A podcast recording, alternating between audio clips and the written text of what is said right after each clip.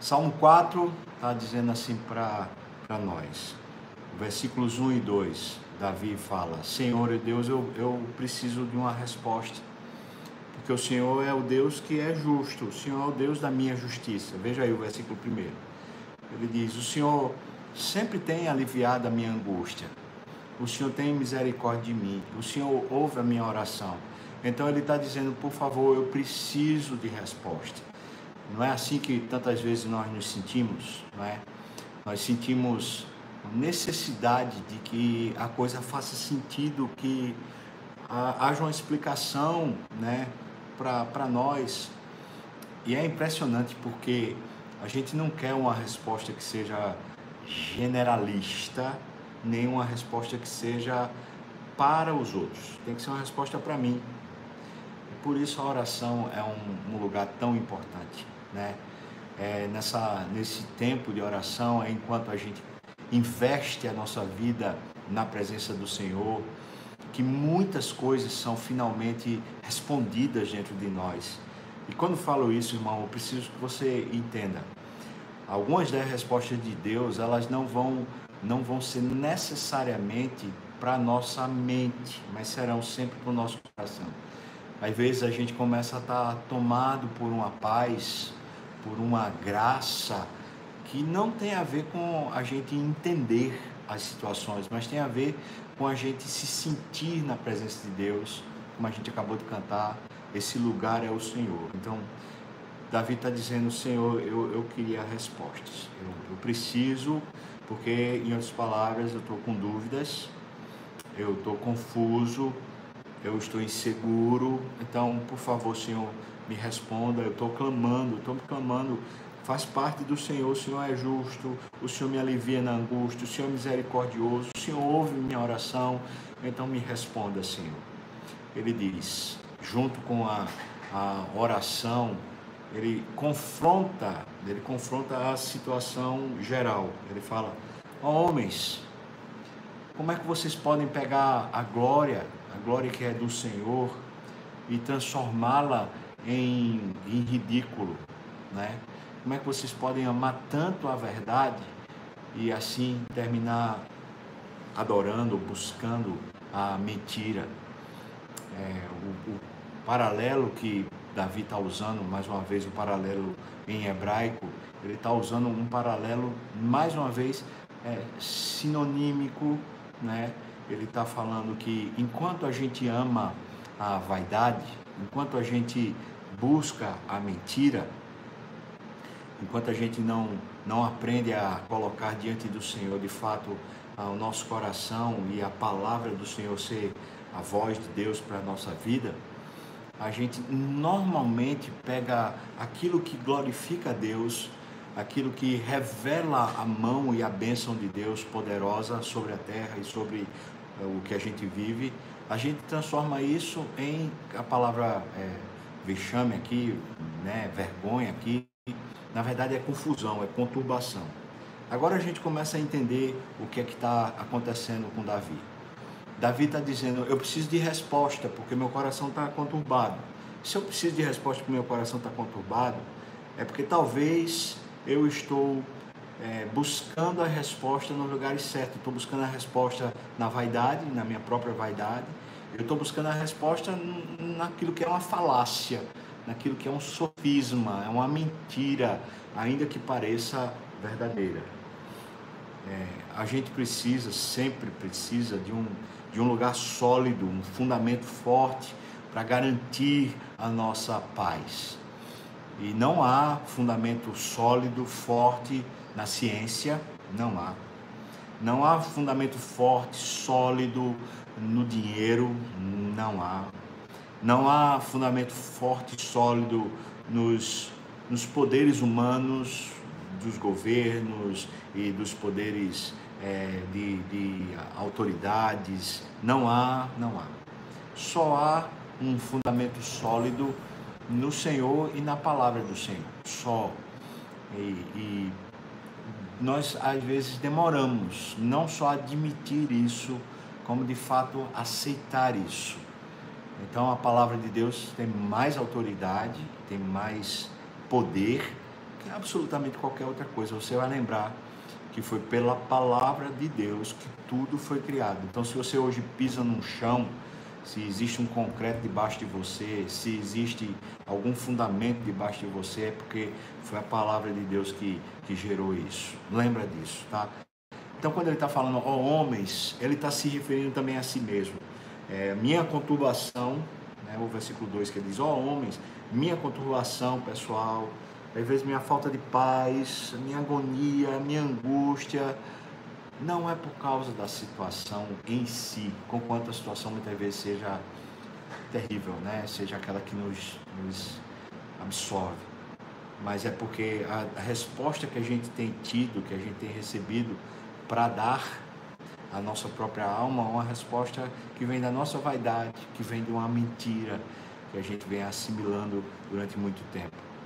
Então, versículo 4, ele fala: Irai-vos e não pequeis consultai o coração no travesseiro, né? E assim é que você vai sossegar. Porque o que é que acontece quando a gente está com a mente conturbada? É, a gente é levado a, a um tipo de ira, um tipo de, de sentimento faccioso. Enquanto a nossa, a nossa alma, né, a nossa mente está perturbada, a gente tende a ser muito mais irascível, e ser muito mais retaliador. A gente não tem paciência, a gente não tem ânimo, a gente não tem. É como se a gente não tivesse tempo para deixar as coisas apacentar na alma da gente. Então, ele fala: não deixa que é, esse, essa conturbação transforme você numa pessoa de, de viver em pecado. Né? Irai-vos e não pequeis. Como é que a gente faz isso, Davi? Ele diz: a maneira de você irá e não pecar é você, antes de dormir, por isso ele fala consulta no travesseiro, né? É, antes de você dormir, você avalia seu coração, você está sendo sustentado, sua mente está sendo sustentada pela palavra, pela voz de Deus, pela presença de Deus, ou você está sendo sustentado é, por suas próprias razões, pelos, pelos seus desejos, pelas suas decisões, pelos seus planos, projetos pessoais. O que é que está lhe levando? Uma coisa que é muito importante nesse sentido é pede a Deus, Senhor, revela a tua palavra, revela a tua verdade para mim, porque às vezes a gente se confunde, inclusive com a própria Bíblia, com a própria palavra de Deus. Então por isso chega ao versículo 5 dele, veja, ele diz: oferecei sacrifícios de justiça e confiai no Senhor. É, a expressão sacrifício de justiça seria se coloque diante de Deus como alguém que precisa de perdão, como alguém que está humilhado, como alguém que é menor, que precisa do favor dele. Ah, os sacrifícios de justiça eram um reconhecimento de que só podia vir justiça para si de Deus. Então era, era alguém que estava dizendo, eu sou injusto, eu sou indigno, então eu, eu, eu, preciso que o Senhor me justifique, eu preciso que o Senhor é, me faça ser digno. Isso é humilhação, né?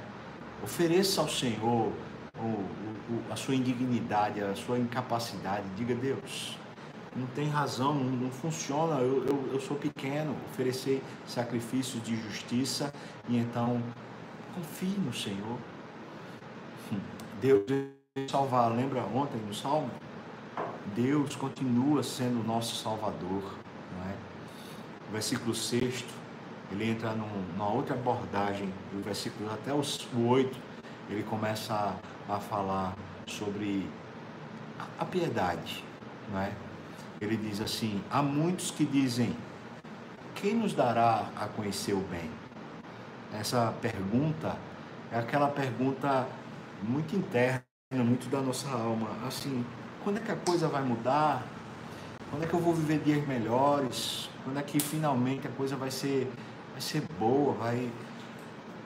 Né? Aquela coisa de. Ah, finalmente eu vou, vou ter alegria, eu vou ter paz. Eu, eu...